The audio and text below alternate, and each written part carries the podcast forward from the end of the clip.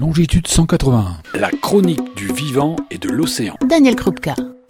Bonjour. Quand on a le souci du vivant, on espère que les atteintes les plus graves à la nature soient criminalisées. Pour ce, il est nécessaire de reconnaître le crime d'écocide, qui est un moyen de contraindre les sociétés récalcitrantes par des sanctions lourdes. Mais ce crime d'écocide n'est toujours pas reconnu en France. L'un des arguments est que le droit de l'environnement est suffisamment complet et que le problème réside avant tout dans son application, ce qui n'est pas tout à fait juste, il suffit de l'illustrer par des faits. Exemple, les forages de Total en Guyane, le déversement de résidus de béton Lafarge dans la Seine, l'incendie dans l'usine de produits chimiques Lubrizol à Rouen, Bref, notre système juridique n'est tout simplement pas assez dissuasif pour tenir tête aux grands pollueurs et pour les discipliner.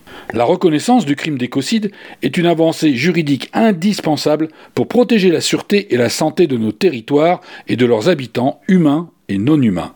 Pourtant, la plupart du temps, le gouvernement et les élus prennent la défense des intérêts financiers plutôt que ceux de la nature les dirigeants politiques se succèdent sans prendre les mesures qui s'imposent pour sécuriser le fragile équilibre mondial. Pourtant, les scientifiques ont défini de manière précise les rouages des mécanismes planétaires. Pour sanctionner les récalcitrants, ceux qui, malgré les alertes des scientifiques, contreviendraient toujours aux stratégies d'adaptation, le droit doit se douter de nouveaux outils. L'écocide en est un. Actuellement, les activités industrielles provoquent des dommages écologiques graves, en toute impunité, en accord avec l'administration. Pourquoi? Parce que l'État distingue entre les destructions de la nature qui sont légales, car autorisées par les pouvoirs publics, et celles qui sont illégales. La limite entre les dégradations qui sont tolérées et celles qui ne le sont pas relève d'un arbitrage entre les intérêts économiques privés des entreprises. Des territoires entiers peuvent être ainsi sacrifiés. Un exemple, la France compte par exemple plus de 323 000 anciens sites miniers ou industriels dont la dépollution n'a souvent été assurée que de manière superficielle, voire laissée aux générations suivantes.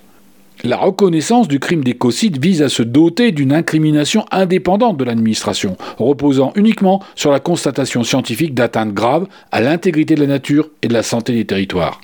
Les discussions sur la scène internationale placent l'écocide au niveau du crime de génocide. Et par souci de cohérence, il est donc impensable que la France en donne une définition qui amoindrisse sa portée. Malheureusement, en 2020, le ministre de la Justice et celui de la Transition écologique annonçaient un délit d'écocide, mais qui n'était que d'une portée de simple délit de pollution.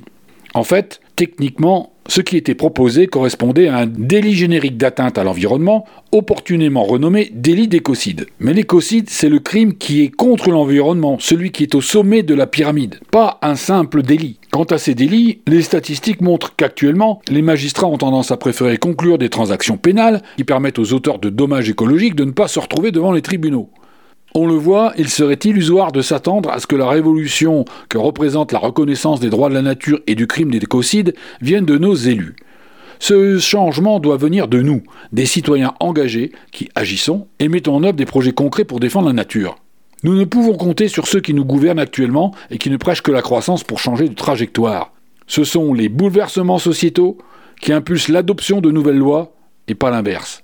À nous de réagir et de convaincre que l'écocide n'est pas une notion seulement nécessaire, mais qu'elle est également désirable. Retrouvez et podcastez cette chronique sur notre site fréquence